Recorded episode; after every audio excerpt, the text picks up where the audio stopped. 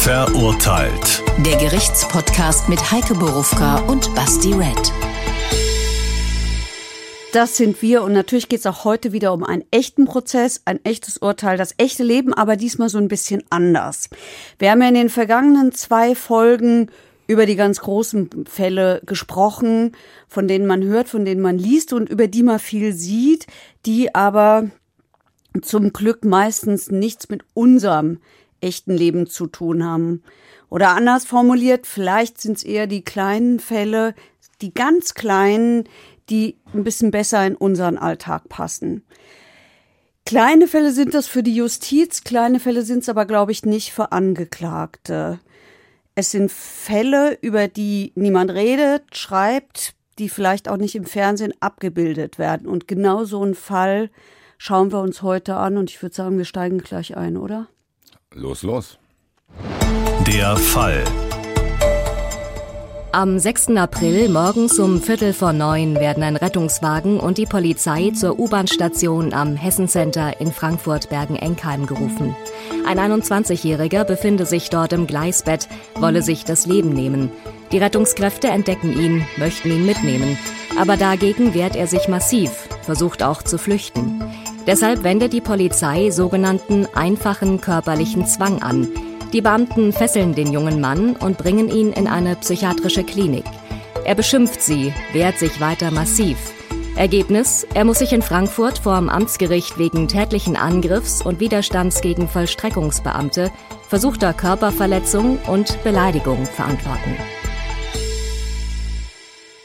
Ja, also der ursprüngliche Plan war ja eigentlich, weil wir echt diesen harten Stoff in den letzten Wochen hatten, dass wir gesagt haben, ey, wir wollen mal so ein bisschen Auflockerungsfolge in Anführungszeichen machen wo ich dich einfach zu Bericht begleite, wo ich dann einfach auch dabei bin, diese Abläufe mal kennenlerne, so ein bisschen, haben wir gedacht, wir machen mal so eine allgemeine Folge über deinen Gerichtsalltag und den Alltag an Gericht. Problem ist, dieser Fall hat mich dann doch mitgenommen. Also wir haben uns einen Fall rausgesucht, der klang auf den ersten Blick klar interessant, aber dass man dann da sitzt und wenn man den Angeklagten sieht, muss ich sagen, das hat dann dazu geführt, dass wir beide dann besprochen haben, okay, wir nehmen den Fall doch und halten die Folge nicht allgemein, sondern sprechen halt über diesen Fall und wir waren beide dabei. Die saßen dort, haben das alles mitgekriegt, haben den Angeklagten gesehen. Und ich muss sagen, ich hätte nicht gedacht, dass mich das so mitnimmt. Also das ist ja eigentlich so ein Fall aus dem Alltag. Natürlich ist es jetzt eine merkwürdige Situation, wenn sich einer aufs Gleisbett legt und sich umbringen will. Ist jetzt aber nicht vergleichbar mit den, weiß ich nicht, Mördern, Vergewaltigern und so ein Kram. Ja, ich muss sagen, die Intention, die wir dabei hatten, die ist so ein bisschen dann, hat eine andere Richtung genommen. Ich fand das aber sehr, sehr interessant vor Gericht. Ähm, das ist ja quasi das, was du eigentlich machst, oder? Also du gehst quasi hin das, und schaust ich, dir das an. Ja, das ist das, was ich mache und das ist doch das, warum wir eigentlich auch Podcast machen. Ja, kommen wir ja? jetzt in Folge 8 oder 7 oder ich weiß Erklären nicht. wir es euch mal. Wir sagen euch nämlich, wir unsere Idee war immer zu zeigen, wie viel Grautöne es gibt. Und ich fand es ganz interessant, es an dir zu beobachten. Ja, es ist so, ich seit Jahren mittlerweile ja schon Jahrzehnten gehe ich in Prozesse und gucke mir die an. Und wir haben uns ja auch schon öfter darüber unterhalten, dass man sich ja auch so Methoden drauf schafft, um das so ein bisschen von sich fernzuhalten. Und das Interessante war zu sehen, es war deutlich sichtbar, fand ich, wie dich das beschäftigt und ähm, was das in dir auslöst. Und ich habe mich so wiedererkannt darin, ich verbiete mir das. Aber ich habe mich so wiedererkannt, auch in diesem Gefühl, man muss dem doch vielleicht jetzt mal helfen, diesem jungen Kerl, der uns ja, ich glaube, das können wir vorwegnehmen, der uns beiden auch sehr leid getan hat. Ja, definitiv. Ich würde sagen, wir rollen das mal von vorne auf. Bei welchem Gericht waren wir überhaupt? Wir waren beim Amtsgericht und zwar bei der Einzelrichterin, was schon zeigt, ähm, welche Dimension das für die Justiz hat, nämlich eine sehr geringe. Genau. Also es war relativ niedrigschwellig. Einzelrichterin heißt, da sitzt eine einzelne Richterin, die entscheidet über diesen Fall. In diesem Gerichtssaal waren ja nicht viele Menschen. Es war die Richterin, ja. es war der Staatsanwalt, es war der Protokollführer. Okay. Der Angeklagte mit Hast seinem. Du schon meine dritte Frage jetzt beantwortet. Entschuldige. Mit seinem gut. Dolmetscher und wir zwei saßen da und zwischendurch mal noch eine, Zeu nee, ein, die Begleitung eines Zeugen. Genau, und wir beide waren quasi alleine dort. Wir waren am Anfang da, das war eine lustige Geschichte. Der Fall wurde dann, glaube ich, irgendwie 25 Minuten nach hinten verschoben. Ja. Und dann ist mir aus Versehen, weil ich bei WhatsApp irgendwelche Videos von dem Eintrachtspiel vom Vortag bekommen habe, hat sich das automatisch geöffnet und es war eine Sekunde laut. Und sofort hat die Richterin mich ermahnt, so von wegen, äh, wenn ich dann meinen müsste, ich müsste sowas machen, dann soll ich doch jetzt rausgehen und Ordnungsgeld, dies, das. Da muss Nein, ich sagen, Ordnungsgeld hat sie nicht gedroht. habe ich mir eingebildet auf jeden Fall. Ich hatte zumindest Angst, dass ich eins bekomme. Beziehungsweise, nee, du hast mir gesagt, dass das die Folge sein könnte. Auf jeden Also Basti, Basti war wie Basti ist. Er hat sofort gefragt. Er hat mich sofort gefragt, was passiert denn, wenn ich das jetzt weitermache? Und so kam das Ordnungsgeld ins Spiel. Ah, okay, gut, dann habe ich die Richterin hier zu Unrecht beschuldigt. Auf jeden Fall muss ich sagen, ich war dann erstmal ein bisschen, ja, ich hatte schon Respekt, muss ich sagen, aber es war auch für mich ein bisschen unentspannt. Zu denken, ey, weiß ich nicht. Ich hatte dann ständig Schiss, was ist, wenn mir mein Handy jetzt runterfällt? Ist das immer so oder ist das von Richter zu Richter anders? Weil man muss dazu sagen, als dieser Ton aus meinem Handy kam, ging das noch nicht los. Da war sonst niemand. Also das hat jetzt keinen, das hat ja nichts blockiert jetzt. Klar, im Prozess hätte ich es verstanden, aber das war ja, wie gesagt, ich saß da jetzt rum und habe auch gewartet, sie auch. Also, was war das Problem? Ja, der Prozess hat noch nicht angefangen. Ich weiß nicht, was das Problem war. Also ich weiß nicht, was für sie das Problem war. Es hat sie ganz offensichtlich gestört. Ja, ich erlebe das häufig. Und ähm, es gibt Richter, die gehen da anders mit um, freundlicher mit um. Und es gibt Richterinnen wie diese. Ich fand auch, das war überzogen und übertrieben. Es hatte sowas von, es hatte sowas Schulmeisterliches, aber so aus einer Zeit, die wir ja Gott sei Dank so nicht mehr kennen. Also so habe ich das wahrgenommen. Es ist so, man sitzt daneben und es tut einem so, es ist, man denkt, ach Gott, muss die das jetzt so sagen, ja? Kann die nicht, es hätte gereicht, wenn sie streng hochgeguckt hätte. Ja, fand ich auch. Also man muss auch sagen, also wie ich das wahrgenommen habe, die Atmosphäre, die war sehr, sehr, ja, die war, für mich wirkte die bedrückend. Also der Raum ist nicht sehr, sehr schön, muss man sagen. Alles sehr, sehr alt, dann stehen halt so ein paar Stühle, du hast gesagt, dann sitzen da nur drei Leute und der Anklagte war ja auch noch nicht da. Also, Interessant, dass du das als alt wahrnimmst. Das sind die neueren Gerichtssäle. Das ist ein holzgetäfelter, moderner Gerichtssaal. Die alten sehen nämlich eigentlich so ganz schön aus ja, aber mit die, knarrenden also ganz ehrlich, die. Holzfarbe ist, weiß ich nicht, nicht mehr allzu modern. Gut, man weiß nicht, wer das da entscheidet, ist auch egal. Auf jeden Fall, ähm, wenn wir schon über das Ordnungsgeld reden, hast du mir dann auch erzählt, weil es geht ja, der Prozess ging ja dann irgendwie dann trotzdem eine halbe Stunde später los. Wenn man, da greife ich jetzt ein bisschen vor, aber wenn man, glaube ich, bei dem Urteil nicht aufsteht, kriegt man auch ein Ordnungsgeld, stimmt das? Ja, weil das eine Respektlosigkeit ist. Gegenüber wem? Dem Staat? Dem Gericht und ja. Okay. Also da herrschen strenge Regeln, liebe Leute. Das heißt, wenn ihr euch mal eine öffentliche Verhandlung anschauen wollt, müsst ihr euch so ein bisschen disziplinieren auf jeden Fall. Und, Aber und, und es ist anders als in den Gerichtsshows. Das ist nämlich ein großes Problem. ja, es also, ist sehr, sehr dröge, muss man schon sagen. die Gerichtsshows, zwar werden, gibt es ja nicht mehr so viele und sie werden nur noch, glaube ich, in Wiederholungen. Ich glaube, es gibt überhaupt keine, keine neueren mehr, aber sie werden doch immer noch in Wiederholungen auf gewissen Privatsendern gezeigt und die haben, die, die hatten eigentlich schreckliche Folgen, fand ich. Die Leute glaubten halt, äh, Dass Barbara Salisch da sitzt. Ja, und dass äh, Zeugen anbrüllen aufspringen, und, dass ja. gebrüllt wird, dass pausenlos einer dazwischen springt, die Tür aufgerissen wird und ein, ein, ein, ein Zeuge plötzlich erscheint, der den Fall dann in eine komplett andere Richtung wendet und so.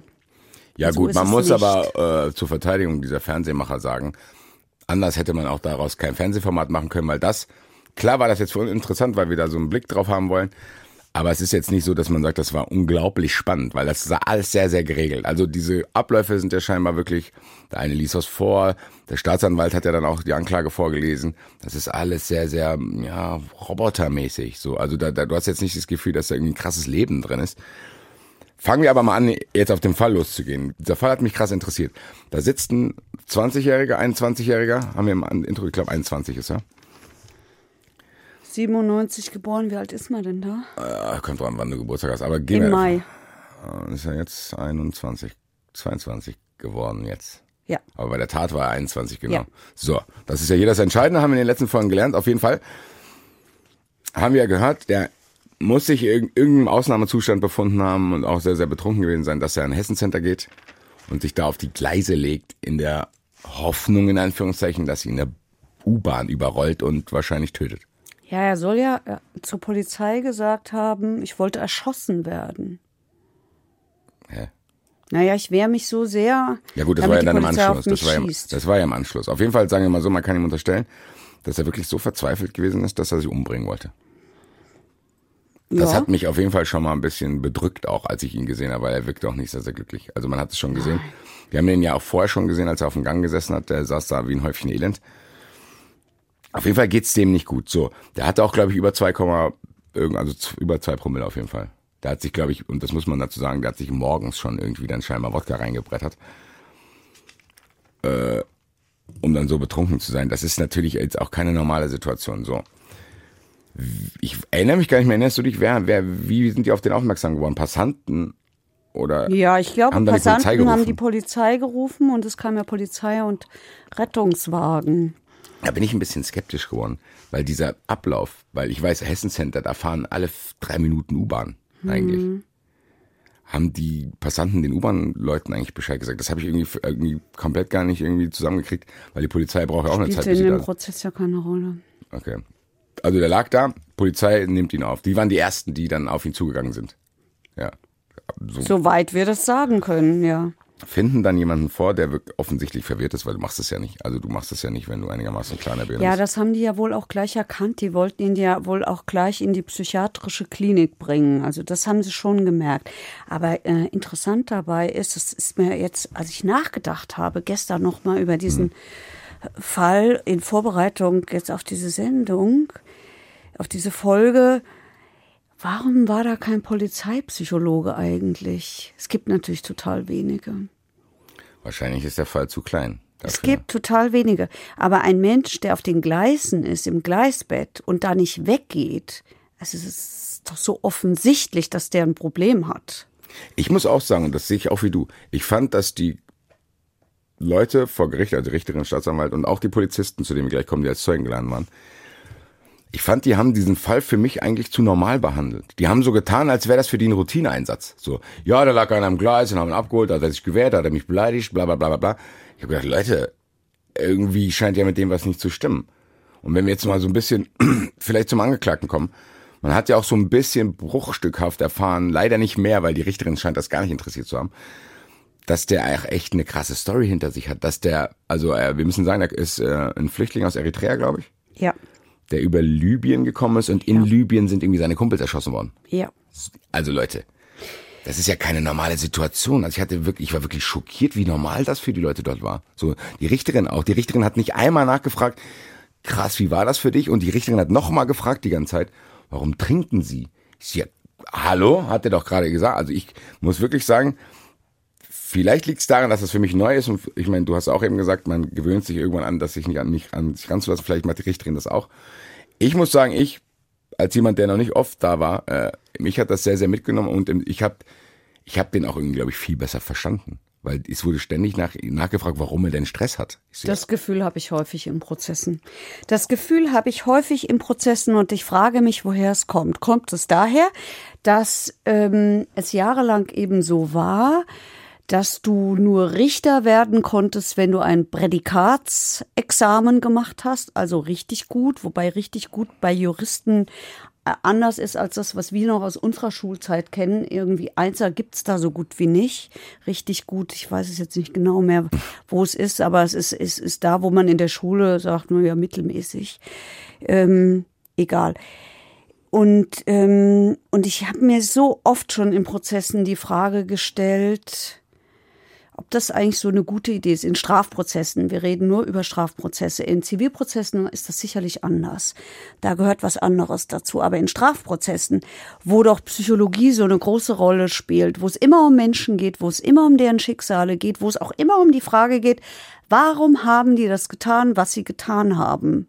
Und niemals nur da, äh, es, und es kann niemals nur um losgelöst um die Tat an sich gehen. Du musst immer das drumherum betrachten, um es wirklich einschätzen zu können. Deswegen gibt es ja sowas wie subjektiven und objektiven Tatbestand, den, den, der, und, und, und man guckt sich beides an. Also man schaut auch nach Motivation, warum Warum hat er das eben getan? Und das war in diesem Fall ja ganz stark so. Warum hat er das getan? Ja. Also wir haben hier einen verzweifelten Menschen und ich habe es genauso wahrgenommen wie du. Ich fand das eine, also bei allem Verständnis für Distanz, die man sicherlich braucht, damit man es nicht abends mit ins Bett nimmt und Man damit kann ja man noch ruhig schlafen kann. Distanz äh, Sachen trotzdem. Man kann trotzdem beurteilen. empathisch sein. Also. Das widerspricht sich ja nicht. Ähm, und ich hatte auch das Gefühl, dass es überhaupt nicht der Fall ist. Und ich habe dieses Gefühl häufiger beim Amtsgericht. Ähm, ich habe es auch beim Landgericht, aber beim Amtsgericht, wo die eher kleineren Sachen verhandelt werden, wo wenig Zuschauer sind, wenn wir nicht da gewesen wären, wäre niemand da gewesen. Niemand. Und, und da, dass Prozesse öffentlich sind, hat ja einen Grund. Und der Grund ist, dass man will nie wieder sowas wie Geheimjustiz oder sowas haben, sondern man will ähm, eben auch dafür sorgen, dass es ein Korrektiv gibt. Und es gibt es aber kaum. Es gibt halt in diesen Prozessen, es gibt Menschen, deren Hobby ist es, in Prozesse zu gehen, und es gibt die Journalisten, die da hingehen. Und es ist, da habe ich, da war ich ganz frisch dabei. Da hat so ein damals schon altgedienter Kollege von der Frankfurter Rundschau zu mir gesagt, deswegen ist es so wichtig, dass wir in die Prozesse reingehen. Wir sind die Öffentlichkeit, weil die Leute da nicht hingehen. Die meisten wissen ja gar nicht, dass sie in Prozesse gehen können. Haben keine Zeit, wollen das nicht wissen. Ich weiß es nicht, ja. Was es für Gründe gibt, dass so wenig Menschen sich Prozesse angucken. Immer nur dann, wenn es sie selbst betrifft, weil es der Nachbar, der Freund ist oder man irgendeinen Bezug zu dem Fall hat. Du hast es schon gesagt, dass wenn wir nicht da gewesen wären, wären da außer die, glaube ich, irgendeine Freundin von irgendeinem Zeugen, wäre dort niemand gewesen. Und was mich auch überrascht hat, der hatte keinen Anwalt. Das heißt, der saß dort und ich habe das Gefühl, das fand ich eigentlich eine lustige Situation. Äh, da gab es einen Dolmetscher, weil er konnte nicht ausreichend Deutsch. Und du hast es, ich hatte das Gefühl, der Dolmetscher hat sich während des Prozesses vom Dolmetscher auch so ein bisschen zu seinem Anwalt gewandelt, weil irgendwann wurde nicht mehr also irgendwann wurde mehr zwischen den beiden gesprochen, als dann zu Gericht auf Deutsch übersetzt wurde. Also ich hatte das Gefühl, die haben auch teilweise untereinander, dass er ihm auch Sachen gesagt hat. Also wenn die Richterin ganz kurze Fragen gestellt hat, hat er sehr lange mit ihm gesprochen.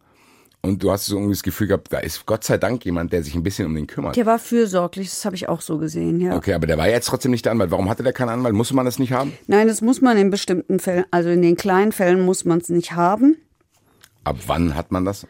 Ach, ich wusste, dass diese Frage jetzt kommt. Und das heißt juristisch, es, es gibt eine, Not, eine notwendige ähm, Verteidigung. Aber ich weiß nicht ganz genau, wann die ist. Also ähm, in Fällen, in größeren, in schwereren Fällen, wo man Angeklagte nicht alleine lassen will.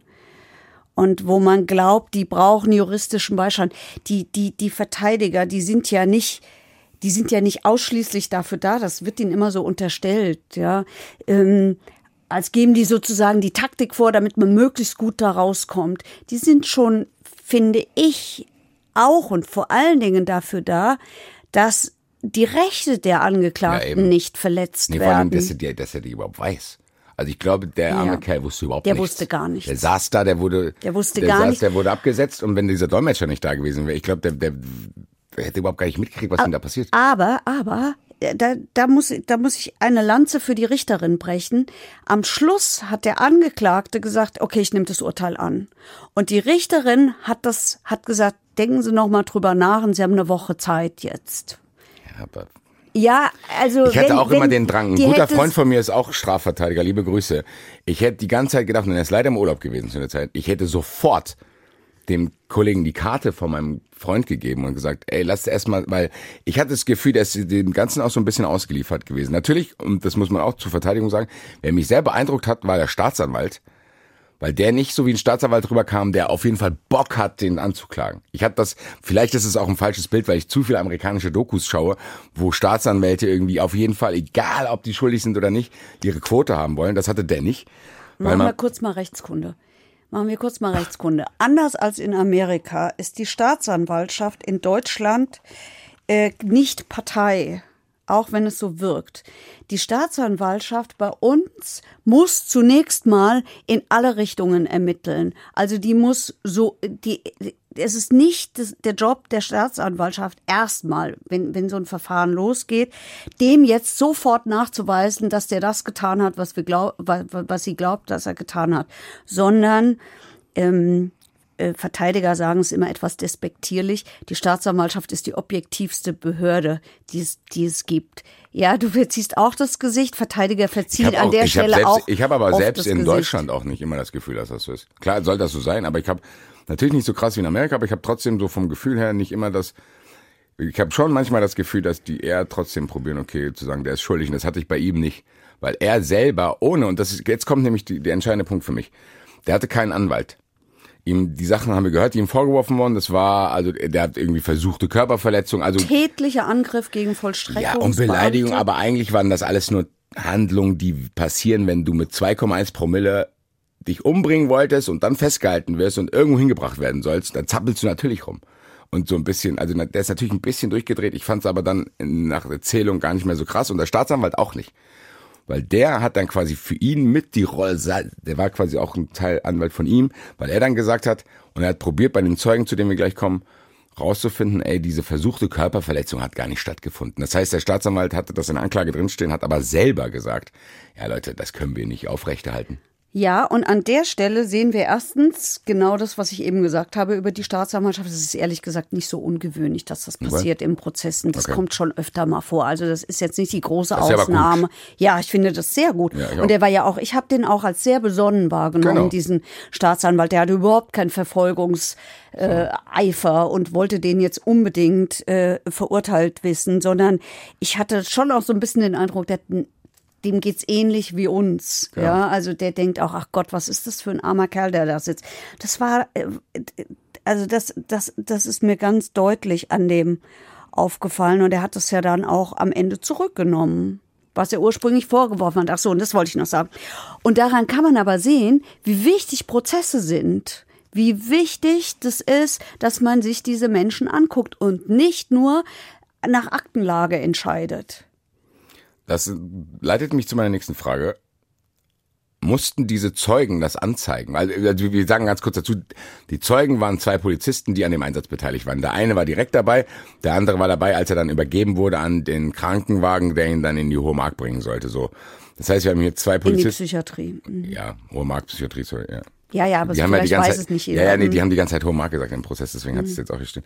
Auf jeden Fall sind das die Zeugen. Der erste Zeuge, von dem fand ich okay. Der, da, war, da kam halt hin und hat gesagt, weil da hast du auch gemerkt, okay, der versteht zumindest, dass der nicht ruhig bleibt, wenn der irgendwie so sich in so einer Situation befindet. Der hat dann halt eigentlich ganz normal beschrieben, was passiert ist. Der hat gesagt, ey, der Zeuge hat uns beleidigt, da fiel immer Motherfucker, Hurensohn und Arschloch, muss er die ganze Zeit rumgeschrien haben und teilweise irgendwie mit seinem Kopf rumgewackelt haben, hat sich quasi natürlich gegen seine Fixierung gewehrt. Und den fand ich noch okay, weil der auch gesagt hat, ob das jetzt gezielt auf mich äh, abzielen sollte, diese Tritte und Schläge, das, glaubt er nicht, Das ja. glaubt er Mhm. nicht, genau.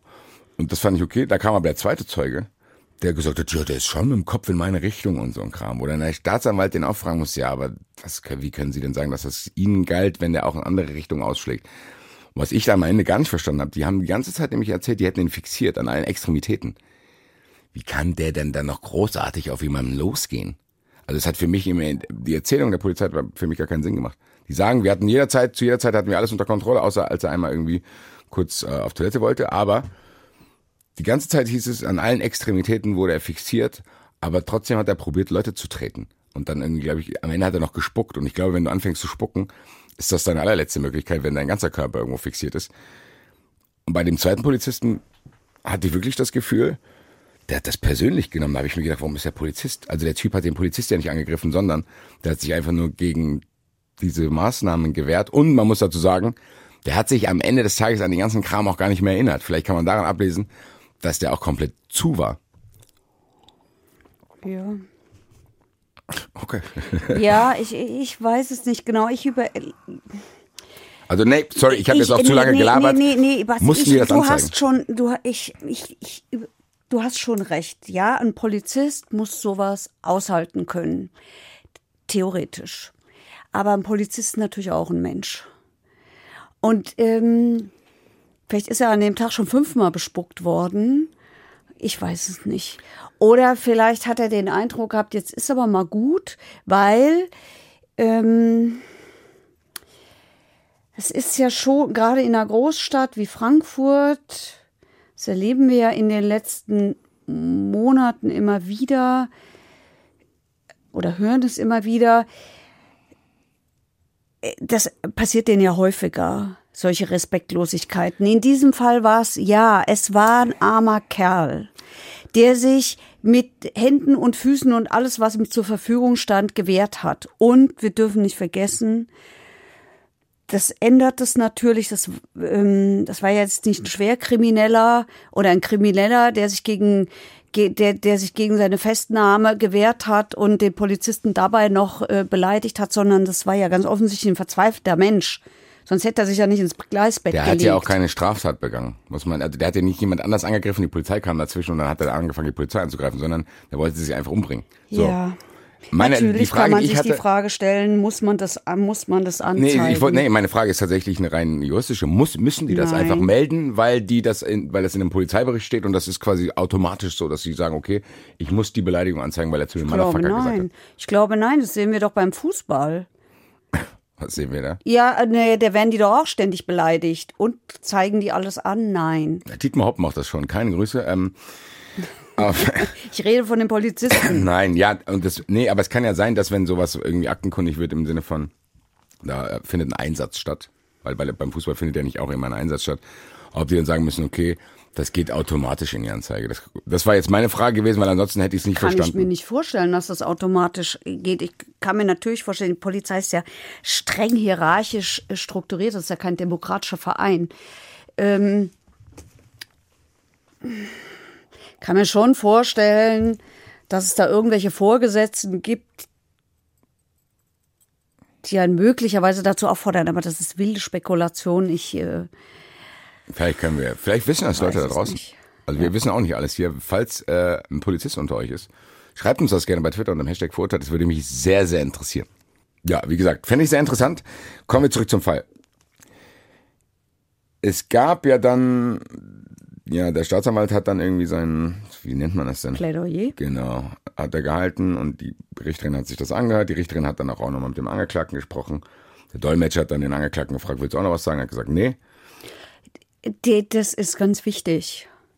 Der, der Angeklagte hat immer das letzte Wort vor dem Urteil. Immer. Genau. Und Wenn das fehlt, kannst du das Ding aufheben. Und was war der Unterschied zu dem vorletzten Wort? Weil das hat mich, das habe ich mich nämlich auch gefragt. Eigentlich kennt man es ja so, ja, Sie dürfen was sagen. Weil der Angeklagte hatte ja vorher schon sich entschuldigt auch. ja. Hat gesagt, das tut mir leid, ich erinnere mich nicht daran, ich will nicht, dass Sie sowas machen, ich habe Stress gehabt, bla bla bla. Na, Stress gehabt klingt ja klingt ja, Ja, das wurde ihm ja in den Mund gelegt, weil die Richterin das die ganze Zeit nur Stress genannt hat. Das hat mich halt auch, aber gut, das hat er dann halt quasi übernommen, der Dolmetscher. Ja, Stress gehabt. Der hat Auf massive Probleme gehabt, der Kerl. Hat er sich quasi diesen, als er das während des Prozesses schon mal gesagt hat, hat er sich angeschlossen, so, hat sich quasi, hat gesagt, so und so ist es, hat einfach die, meiner Meinung nach einfach die Wahrheit gesagt. Der weiß es nicht mehr. Ich kann mir auch vorstellen, dass er es nicht mehr weiß, wenn ich morgens um 10 mir eine Flasche Wodka reinballer und mich umbringen will und dann irgendwie das erste, er hat ja gemeint, das erste, was er wieder weiß, ist, als die Ärztin in der Psychiatrie gesagt hat, die Polizei hat sie hergebracht. So, da ist er ja quasi wieder aufgewacht, in Anführungszeichen. Meine Frage, die ich jetzt dazu habe, ist, kriegt einer im Anschluss eigentlich Hilfe vom Gericht? Gibt es dann irgendwie, dass sie sagen, ey, weil wir hören ja oft, wir haben ja oft diese, ja, der ist nicht irgendwie, also wenn Mörder haben wir oft, die kommen nicht ins Gefängnis, sondern die kommen gleich in die Psychiatrie. Das ist ja dann so eine Art von wegen, okay, der Typ ist völlig fertig, kriegt jetzt Hilfe, in Anführungszeichen. Ja. Der aber nicht. Das heißt, das reicht dann da nicht aus. Nee, es hat nicht ausgereicht.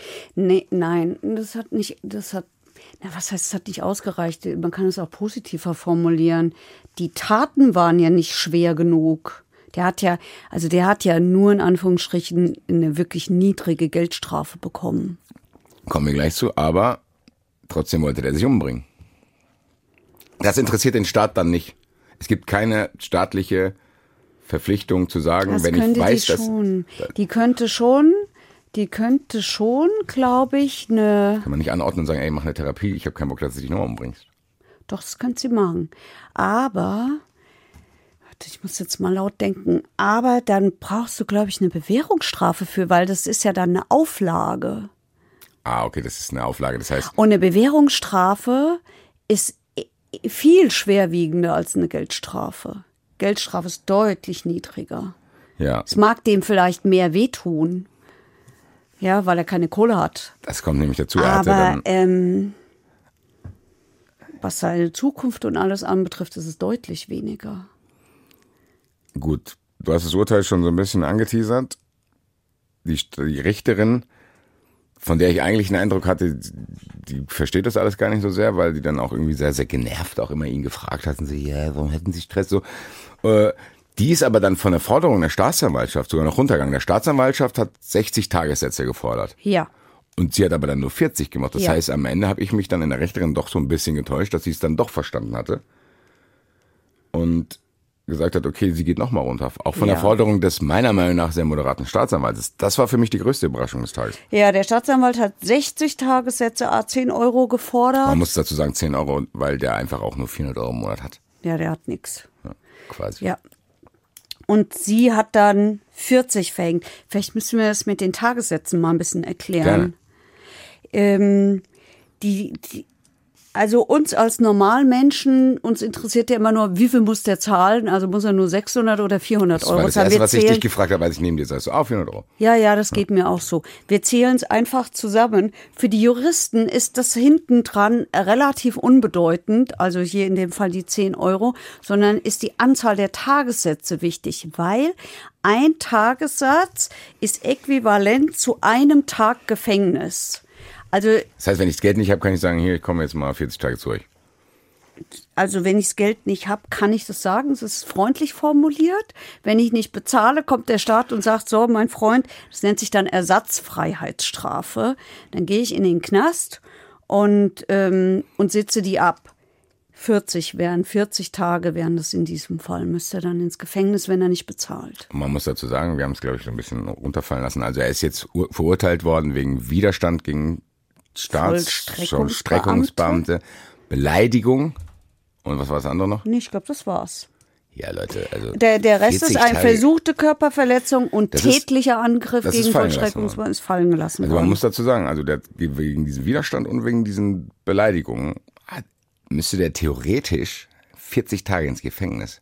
Finde ich trotzdem, natürlich ist ein mildes Urteil, kam ja am Ende auch so vorab, finde ich dann, wenn man jetzt nochmal drüber nachdenkt, trotzdem ein bisschen hoch.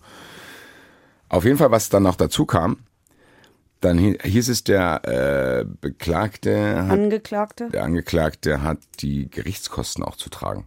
Hm. Und da bin ich nochmal, äh, bin ich noch mal hellhörig geworden, weil ich dachte, okay, vielleicht sind die 400 Euro nicht sein größtes Problem. Jetzt kommt nämlich der richtige Batzen dazu, wenn ich mir denke, da hockt der, da hockt der, da hockt der, die haben wahrscheinlich auch, verdienen auch viel Geld. Was, wie hoch sind denn diese Gerichtskosten eigentlich? Weil man hört das immer wieder. Ja, die Kosten des Verfahrens hat der Angeklagte zu tragen, das sagt man so schnell weg. Was heißt das denn? Also ja, als Basti hochgeschreckt ist, wusste ich, die Frage wird garantiert auf mich zukommen und ich wusste es auch nicht genau. Ich habe nachgeguckt, was nicht so ganz ohne war und ich hoffe, dass ich richtig nachgeguckt habe, weil äh, man muss dafür ins Gerichtskostengesetz oder so ähnlich gucken und das ist furchtbar lang und von Juristen geschrieben und schwer verständlich. Also da steht Strafmaß bei, ich habe jetzt, wir nehmen jetzt auch wieder nur Strafprozesse. Strafmaß bei Verurteilung bis sechs Monate und hier steht es auch 180 Tagessätze sind es 140 Euro. Ich fand es verhältnismäßig günstig. 140 Euro muss der jetzt quasi zahlen. Ja, ich fand's, ich Boah, fand's da, da bin ich jetzt überraschend für ihn mit wenig. erleichtert, weil ich hätte Ja. gedacht, dass da bewegen wir uns in einem Bereich von, Habe ich auch gedacht. weiß ich nicht, 2800 Euro, weil Jetzt? der eine hat, der eine verdient so viel. Also es- ich habe Nee, so, nee, nee, nee. Okay, gut. Nee, das ist es nicht. Aber was natürlich hinzukommt, ist, ähm, der wird den Dolmetscher dann noch zahlen müssen. Also Ich weiß nicht genau, was der Dolmetscher ko kostet. Das Also kann ich, hoffe, mir dass, wenn der vorstellen. Dolmetscher hier zuhört, bitte macht das umsonst. Also der war ja auch sehr, sehr nett, der Herr. Haben wir auch, wir haben ja danach kurz mit ihm gesprochen, haben gesagt, was wir vorhaben.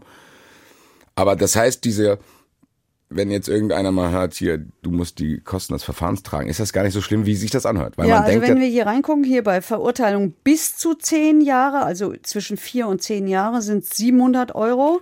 gut, da hast du auch Über zehn Jahre 1000 Euro. Aber da, wenn, wenn du Das solche ist ja dann Prozesse auch hast. egal. Also ja. nee, also ich meinte eben, weil wenn ich jetzt irgendwie vier Jahre ins Gefängnis muss, dann sind diese 700 Euro mein kleinstes Problem. Ich dachte ja, bei so kleinen Fällen, Ganz ehrlich, bei den ganz großen Prozessen, die richtig großen, die Millionen kosten, NSU-Prozess, gut, die kann ja keiner tragen, was sag ich halt. Ich hab das, die, die haben ja kein Geld. ja eben. Das zahlt immer am Ende der Staat. So, deswegen ist es da auch nicht so interessant, finde ich, wie in den kleinen Fällen. Weil dann gibt es ja auch manchmal Nachbarschaftsstreits vor Gericht und dann hast du hier, der Dings muss jetzt die äh, Kosten des Verfahrens tragen. Für mich hatte das immer eigentlich so einen richtig mächtigen Nachhall, dieser Satz, weil ich dachte, oh Gottes Willen, weil man eigentlich immer denkt, beim Start kostet eh alles immer viel Geld. Und wenn da so fünf, sechs Leute beteiligt sind, ich hab's jetzt mal ganz merkwürdig verglichen für mich aus meinem Arbeitsbereich, sage ich mal, wenn ich jetzt irgendwie einen Drehtag habe und da sind irgendwie fünf Leute dabei, die haben auch Tagessätze. Der, eine, der Fotograf kostet 350 Euro, der, der kostet bla bla und dann lande ich schnell bei über 1000 Euro. Ich hätte gedacht, dass das hier auch so ist. Ist Habe nicht ich so. ehrlich gesagt auch gedacht, aber wie gesagt, wie, wie, wie sagt man, ein Blick ins Gesetz erspart viel Geschwätz. Furchtbar, oder? Ich finde das überragend, diesen Satz. Das ist fast ein Satz, mit dem man eigentlich die Sendung beenden könnte. Leider will ich die Sendung aber noch nicht beenden, weil ich habe es eingangs gesagt. Eigentlich war diese Folge ein bisschen anders geplant. Ich wollte aber trotzdem diesen Fall äh, trotzdem auch besprechen, weil es mich irgendwie doch mehr mitgenommen hat, als ich dachte. Liebe Grüße an den Angeklagten. Ich hoffe, dass es ihm gut geht und dass er seinen Weg irgendwie gehen wird und dass er nicht mehr so viel trinkt. Auf jeden Fall, eigentlich wollte ich nämlich die Frage stellen. Wir wollten eigentlich diesen Gerichtsalltag so ein bisschen aufdröseln. Und ich habe dann immer so die Fragen, okay, wenn es für mich an, beim ersten Mal irgendwie krass schon interessant ist, wie muss das für dich sein? Weil du siehst ja auch verschiedenste Sachen. Weil man muss sagen, das war jetzt nicht unglaublich spektakulär, weil wir waren alleine. Was ist denn eigentlich der aller, aller krasseste Fall, wo du warst? Das heißt, wenn ich dich frage, was ist dein Fall, wenn du an deine Zeit als Gerichtsreporterin denkst? Also sagen wir mal so, ähm, der Fall, vor dem ich am allermeisten Angst hatte, war der Kannibale von Rothenburg. Zu Recht. Nee. Das hat keine Bilder in mir erzeugt. Das war so abwegig, so fern meiner Vorstellungskraft. Ja. Das war gar nicht schwierig. Und ich, der Susanna-Fall, der hat mich sehr beschäftigt. Der hat mich aber deshalb sehr beschäftigt, weil es mir zwischendurch ein bisschen schwer gefallen ist, Distanz herzustellen. Und es ist mir deshalb schwer gefallen, weil ich die Susanna hätte sein können. Ich habe auf einmal in diesem Prozess gemerkt, dass die mich so derartig an mich selber in diesem Alter erinnert hat. Ich habe auch viel gelogen. Ich habe auch, ähm, ich war in Kreisen unterwegs, die meinen Eltern überhaupt nicht gefallen haben. Ich habe äh, Dinge getan, äh, wo ich äh, heute verstehen kann, dass man schlaflos ist, wenn man, wenn man Vater und Mutter ist. Und ich, ähm, wenn ich meine Mutter wie die Susanne angelogen hä- hätte, dass ich nachts bei einer Freundin übernachte und dann war ich woanders. Ich hätte mich auch nicht getraut, meine Mutter anzurufen. Das hat mich so an mich erinnert und ich muss, das war, das war Ja, ja. echt schwierig. Das habe ich noch nie in einem Prozess erlebt, dass ich plötzlich dachte, die Susanne hätte ich sein können. Ich habe nur Glück gehabt und die hat Pech gehabt. So. Okay, das ist doch wieder nicht so. Kommen wir mal zu einer anderen Frage. Was ist denn der lustigste Fall, wo du warst? Weil eigentlich habe ich Der ja. ist, glaube ich, auch nicht lustig, aber ich fand ihn trotzdem lustig. Und man darf nicht drüber lachen, was ich gemerkt habe, als ich damit mal in der Schule war und den Oh, oh. vorgelesen habe. Und während ich den, äh, und während ich von diesem Fall geredet habe, habe ich gemerkt, oh Gott, das kann man, glaube ich, nicht verstehen, warum ich den lustig fand. Der hatte halt so eine, so eine traurige Komik. Also es war angeklagt eine Frau, die ihrem Lebensgefährten Merksprüche auf den Rücken mit der Heißklebepistole gemacht, geschrieben was, hat. was, was, was nochmal? Nie mehr lügen, keine Zweideutigkeiten. Solche Sachen. Was, was, was nochmal? Der hat die Heißklebepistole genommen und hat dem da so Sachen auf den Rücken. Die Frau, den Mann. Wenn Die er irgendwas, Frau, wenn, wenn er gelogen hat, dann hat er quasi so. Offenbar. Was? Und dann dachte ich, was- oh wie, was ist denn Was ist denn das da für ein krasser SM-Fall? So habe ich das gedacht. Bin da rein marschiert. Der, der hatte, hat man das noch gesehen? Also, Ja. Der, der, der Rechtsmediziner, ein sehr, sehr, sehr, sehr, sehr erfahrener, damals auch schon älterer Mann, hat gesagt, sowas habe ich noch nie gesehen. Und ich habe schon viel gesehen. Und, ähm, und dieser Mann tat einem dann so leid. Also es war über, es hatte nichts mit SM zu tun, gar nichts, sondern warum auch immer hat diese Frau diesen Mann damit gequält, indem sie gesagt hat, ab ins Schlafzimmer und äh, hier T-Shirt oder was immer er anhatte hoch. Und dann hat der und der Mann war sehr groß und relativ kräftig und die Frau war auch kräftig, aber sehr klein. Und der Vorsitzende Richter hat zu dem Mann gesagt: ja, aber Sie sind doch viel stärker als Ihre Frau. Was haben Sie denn dann gemacht? Und da hat er gesagt, ich habe in mein Kisse geweint. Und das war so, ja, lustig ist das nicht wirklich. Es ist zumindest kurios. Es, es ist äußerst kurios. Wahrscheinlich habe ich mit dem Wort lustig auch das falsche Wort äh, ausgewählt. Das tut mir sehr, sehr Fälle leid. Gibt Wollte es, ich nämlich gerade sagen, das war ein Fehler von Straf- mir. nee, Ich hätte wahrscheinlich eher kurios sagen sollen. Ja, dann ändern wir es in Kur kurios. Ähm, wir waren jetzt, äh, als wir da waren im Zuschauerraum fast alleine. Ähm, was war denn der krasseste Eskalation, die du in so einem Zuschauerraum mal erlebt hast? Weil ich kann mir vorstellen, dass bei Gericht auch Emotionen eine Rolle spielen und gerade bei denen, die dann zuschauen und nicht irgendwie das Gefühl haben, sie hocken jetzt vor einem Staatsanwalt, sondern die dann eng, keine Ahnung, Kumpel ist oder. Also wir hatten den Frankfurter Investor Adi Goldmann, der mitten im Urteil gerufen hat, die Scheiße glaubst du doch wohl selber nicht. Das hatte, das hatte was. Der am Anfang uns gesagt hat, ihr braucht mich doch nicht zu pixeln, ich bin doch sowieso unschuldig. Am Ende ist er dann auch ins Gefängnis gewandert. Und ähm, am krassesten war für mich, als mich ein Angeklagter mal beschimpft hat, weil er mich verwechselt hat. Oh Gott, was hat er denn gedacht? Wer Also der war wegen Totschlags angeklagt. Der Angeklagte das, hat dich beschimpft. Ja, und das war einer der sogenannten, und ich betone sogenannten, Frankfurter U-Bahn-Schläger. Es war damals, äh, wir hatten damals einen Wahlkampf, ähm, der sich mit Jugendkriminalität beschäftigt hat und äh, quasi wie bestellt, ich glaube, es war das zwei, drei Wochen vor der Wahl, hatte es nach dem sehr, sehr, sehr ähm, heftigen Fall in München, auch in Frankfurt der Fall gegeben, wo ähm, Ah, ich junge. Leute offensichtlich ein Das war mit Dominik Brunner, das irgendwie. das war München. Genau. Ähm, in, in, in Frankfurt eben äh, einen angegriffen haben und die, und die galten dann als U-Bahn-Schläger. Das hatte eine irre die politische Dimension. Mhm. Ich hatte auch den Eindruck, erstaunlich schnell ist, dieses, ist dieser Fall angeklagt worden und am Ende hat es total milde Strafen gegeben, weil es eben alles doch nicht ganz so war. Aber diese Typen waren schon nicht ohne. Es waren welche, die mehrfach vorbestraft waren, die auch da schon in ihrer Vernehmung gesagt haben, die laschen Richter in Deutschland machen doch eh nichts. Ha, ha, ha. Das ist, ist, ist, ist ein Fall, der richtig krass war. Ja, ja, aber es, warum, es warum, hat da nicht warum wollten gereicht. die dich angreifen? So, und der eine davon ist in diesem U-Bahn-Schlägerfall gar nicht verurteilt worden, ähm, weil der noch so viele andere Fälle hatte. Und, und dann hatte, haben zwei von diesen Jungs, eben der und noch einer, sind auf einen Mann losgegangen, hätten ihn fast totgestochen. Also das war total krass, weil sich das so gesteigert hatte. Und dann gehe ich in diesen Prozess und sehe diesen Angeklagten, der so, der wie so eine niedliche, also noch in dem U-Bahn-Schlägerprozess, hat der noch aus, der, der, der wirkte so niedlich, der hat so hübsch ausgesehen, der hatte so weiche Gesichtszüge und sah eher aus wie eine Figur aus einem Kinderbuch. Und jetzt in diesem Totschlagsprozess war der auf einmal aufgepumpt und hatte sich total verändert. Äh, und, und auch die Tat hat es ja krass verändert.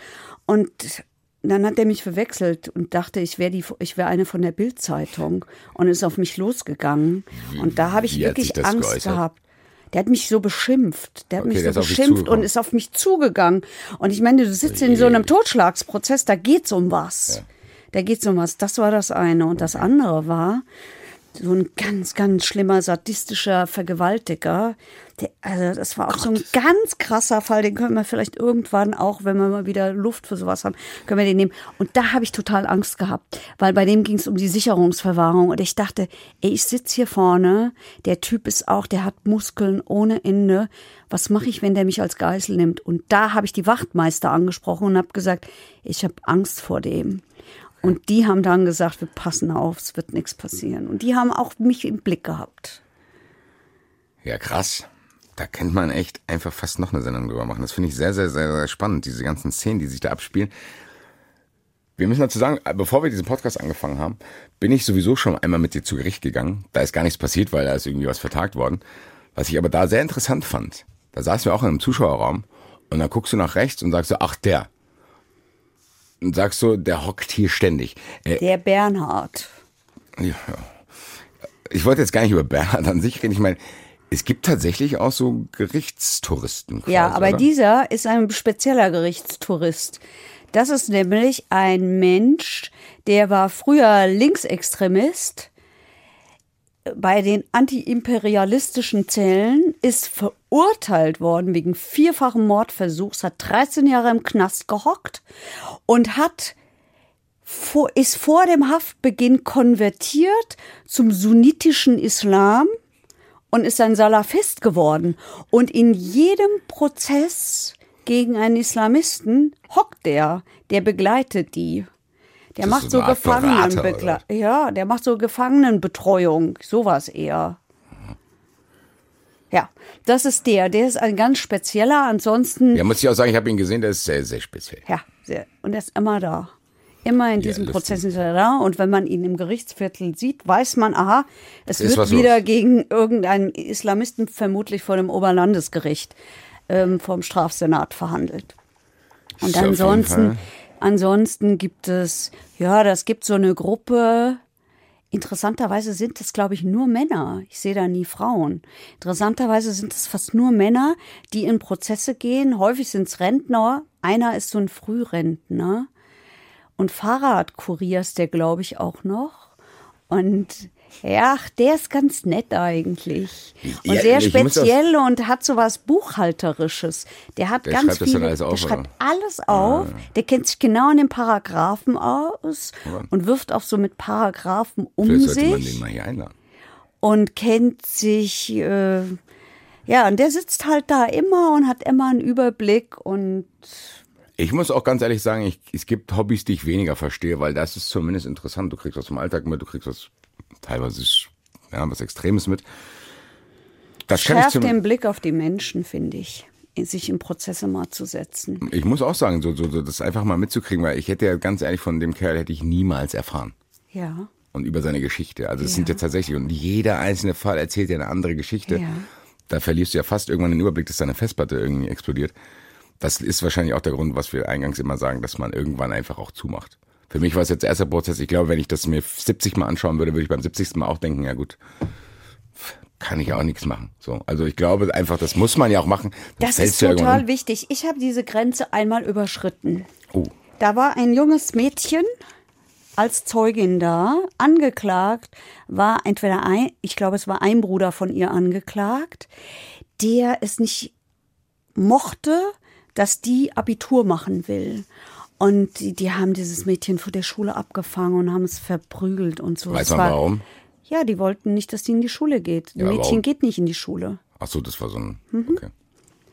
Und dann saß ich da drin und die hat mir so leid getan. Die hat so geweint und hat gesagt, ich will doch nur Abitur machen.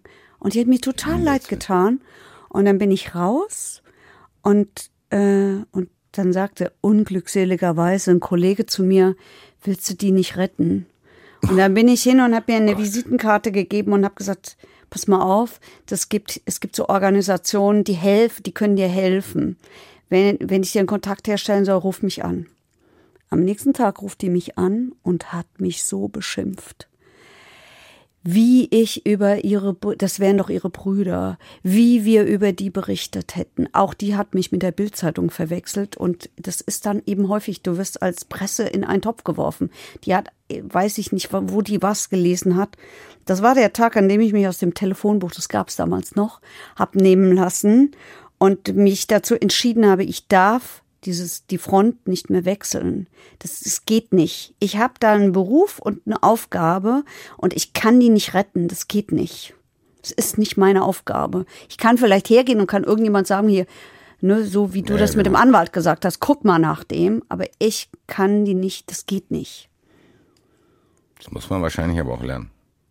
Ich habe es da gelernt. Ich habe Angst Ja, gekriegt wahrscheinlich vor war deren das eine, Brüdern. ich wollte gerade sagen, das war wahrscheinlich eine gute Erfahrung sogar zu sagen, Ja. Mhm. okay, ich habe jetzt mir echt die Finger verbrannt.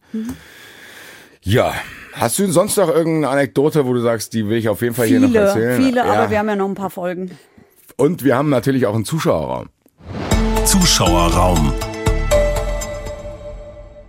Und hier ist vom Ned Fuller die Frage aufgeteilt. Da äh, geht es um den Tutsche-Fall. Und die, fand, die, die finde ich eigentlich echt interessant, weil da habe ich mir gar keine Gedanken darüber gemacht. Tutsche lag ja im Koma.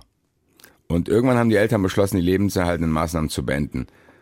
Was ist denn eigentlich, wenn das nicht passiert wäre? Weil dann kann man ja dann nicht mehr die Anklage aufrechterhalten, äh, Körperverletzung mit Todesfolge war das da, sage. Das Ja, ist ja okay. dann keine Todesfolge mehr, weil sie ist ja eigentlich noch nicht tot. Nein, weil sie dann noch nicht tot ist. Ja, ich glaube, es hätte nicht viel geändert. Aber ich glaube, es ist der Moment, an dem ich den Telefonjoker ziehe. Und wir lassen Yeah. uns da lieber mal von einem Juristen helfen. Weil ich denke, da wären, sind wir dann in so Bereichen wie schwere Körperverletzungen, gefährliche Körperverletzung. Telefonjoker.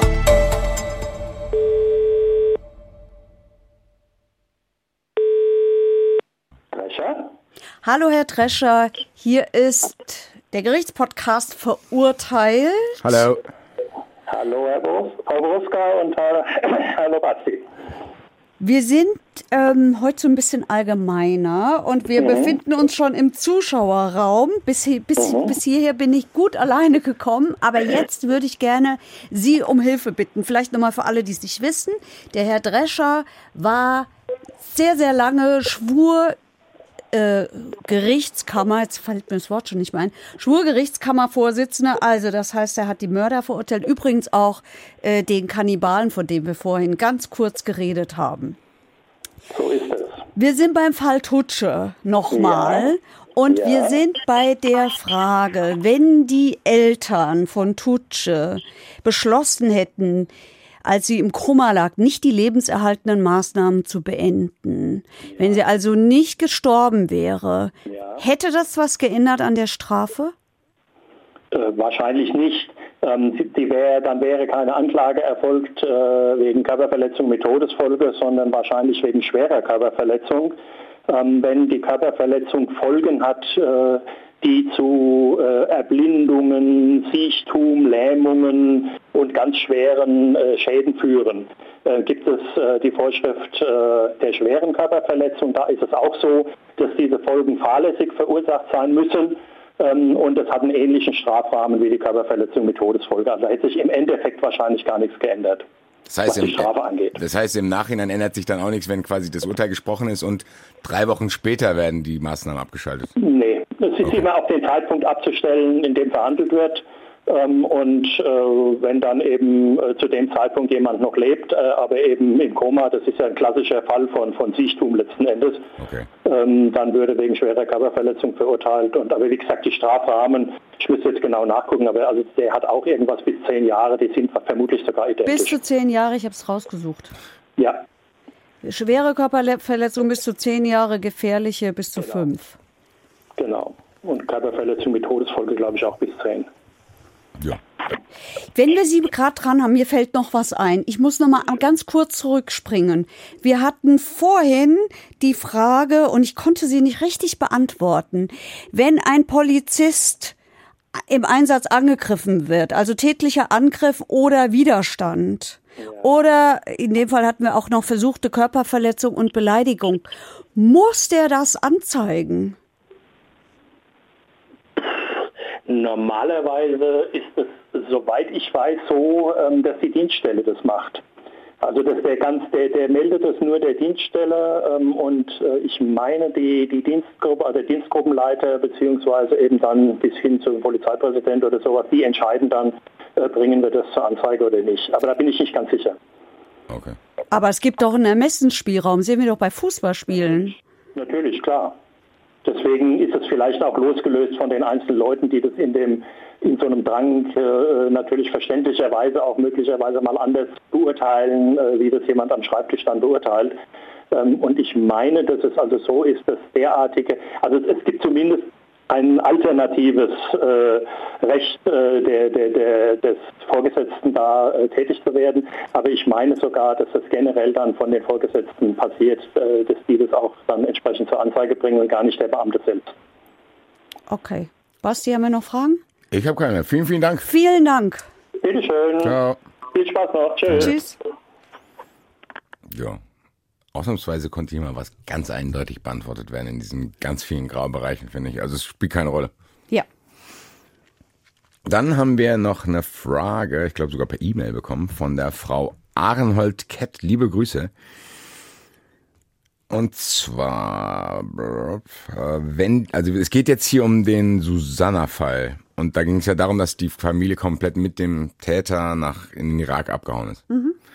Jetzt ist die Frage, die die Dame hat, da ich, wenn die irakische Familie nach der Tat in den Irak flüchtete, muss sie sich im Irak sicherer als in Deutschland gefühlt haben? Warum durften sie nach Deutschland zurück mit Aufenthaltsrecht? Was hat der junge Täter seiner Familie erzählt, dass sie umgehend die Flucht zurückantrat und mit welchem Geld? Also die Familie ist scheinbar auch wieder zurückgekommen.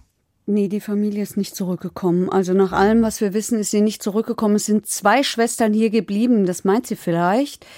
Ähm, das, die zwei Schwestern mal, die hatten wir erwähnt, die haben im Prozess ausgesagt und haben aber von ihrem Zeugnisverweigerungsrecht Gebrauch gemacht. Diese Schwestern sind hier geblieben und sind gar nicht mit der Familie geflüchtet. Geflüchtet, das ist ja eine sehr, sehr große Familie. Der hat, der, der hat ja ziemlich viele Geschwister. Das mit dem Geld kann ich nicht beantworten, das weiß ich einfach nicht. Das hat auch keine Rolle gespielt in diesem Prozess. Äh, viel wichtiger ist, glaube ich, dass ähm, die hatten ja Asyl beantragt, Asyl war abgelehnt worden und dagegen hatten sie Rechtsmittel eingelegt. Deswegen dürfen die zurückkommen, weil das noch offen ist. Nee, in dem Augenblick, in dem sie gegangen sind, sind, nee, deswegen sind sie noch hier geblieben und sind nicht abgeschoben worden, weil die Fragen ja, noch, also weil der Rechtsweg noch nicht ausgeschöpft war und äh, weil das Verwaltungsgericht in Wiesbaden noch nicht darüber entschieden hatte.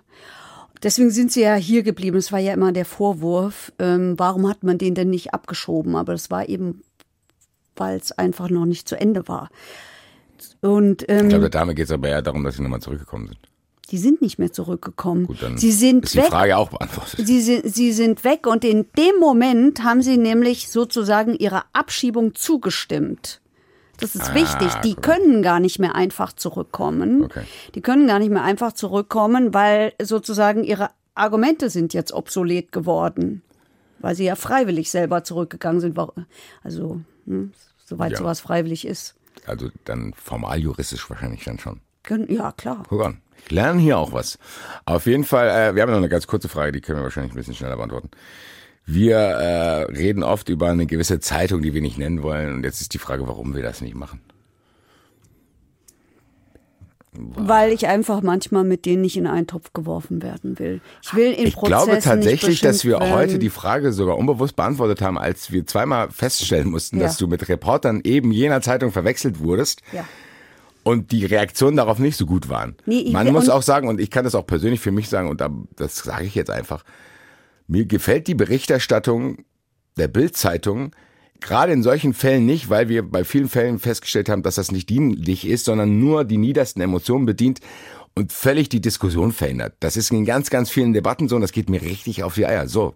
Und wir haben es Antwort. im Fall Tutsche auch deshalb nicht gemacht, weil da ist es ja ganz extrem passiert. Das hält sich ja heute noch. Und vielleicht sage ich auch mal Danke. Ich habe mich so gefreut über Reaktionen auf, auf, auf diese Folge, die, die, die, die, die lauteten, ähm, so habe ich es noch nie gesehen, das habe ich ja alles so gar nicht gewusst. Das hat mich gefreut, aber das zeigt eben auch, wie massiv das beeinflusst war.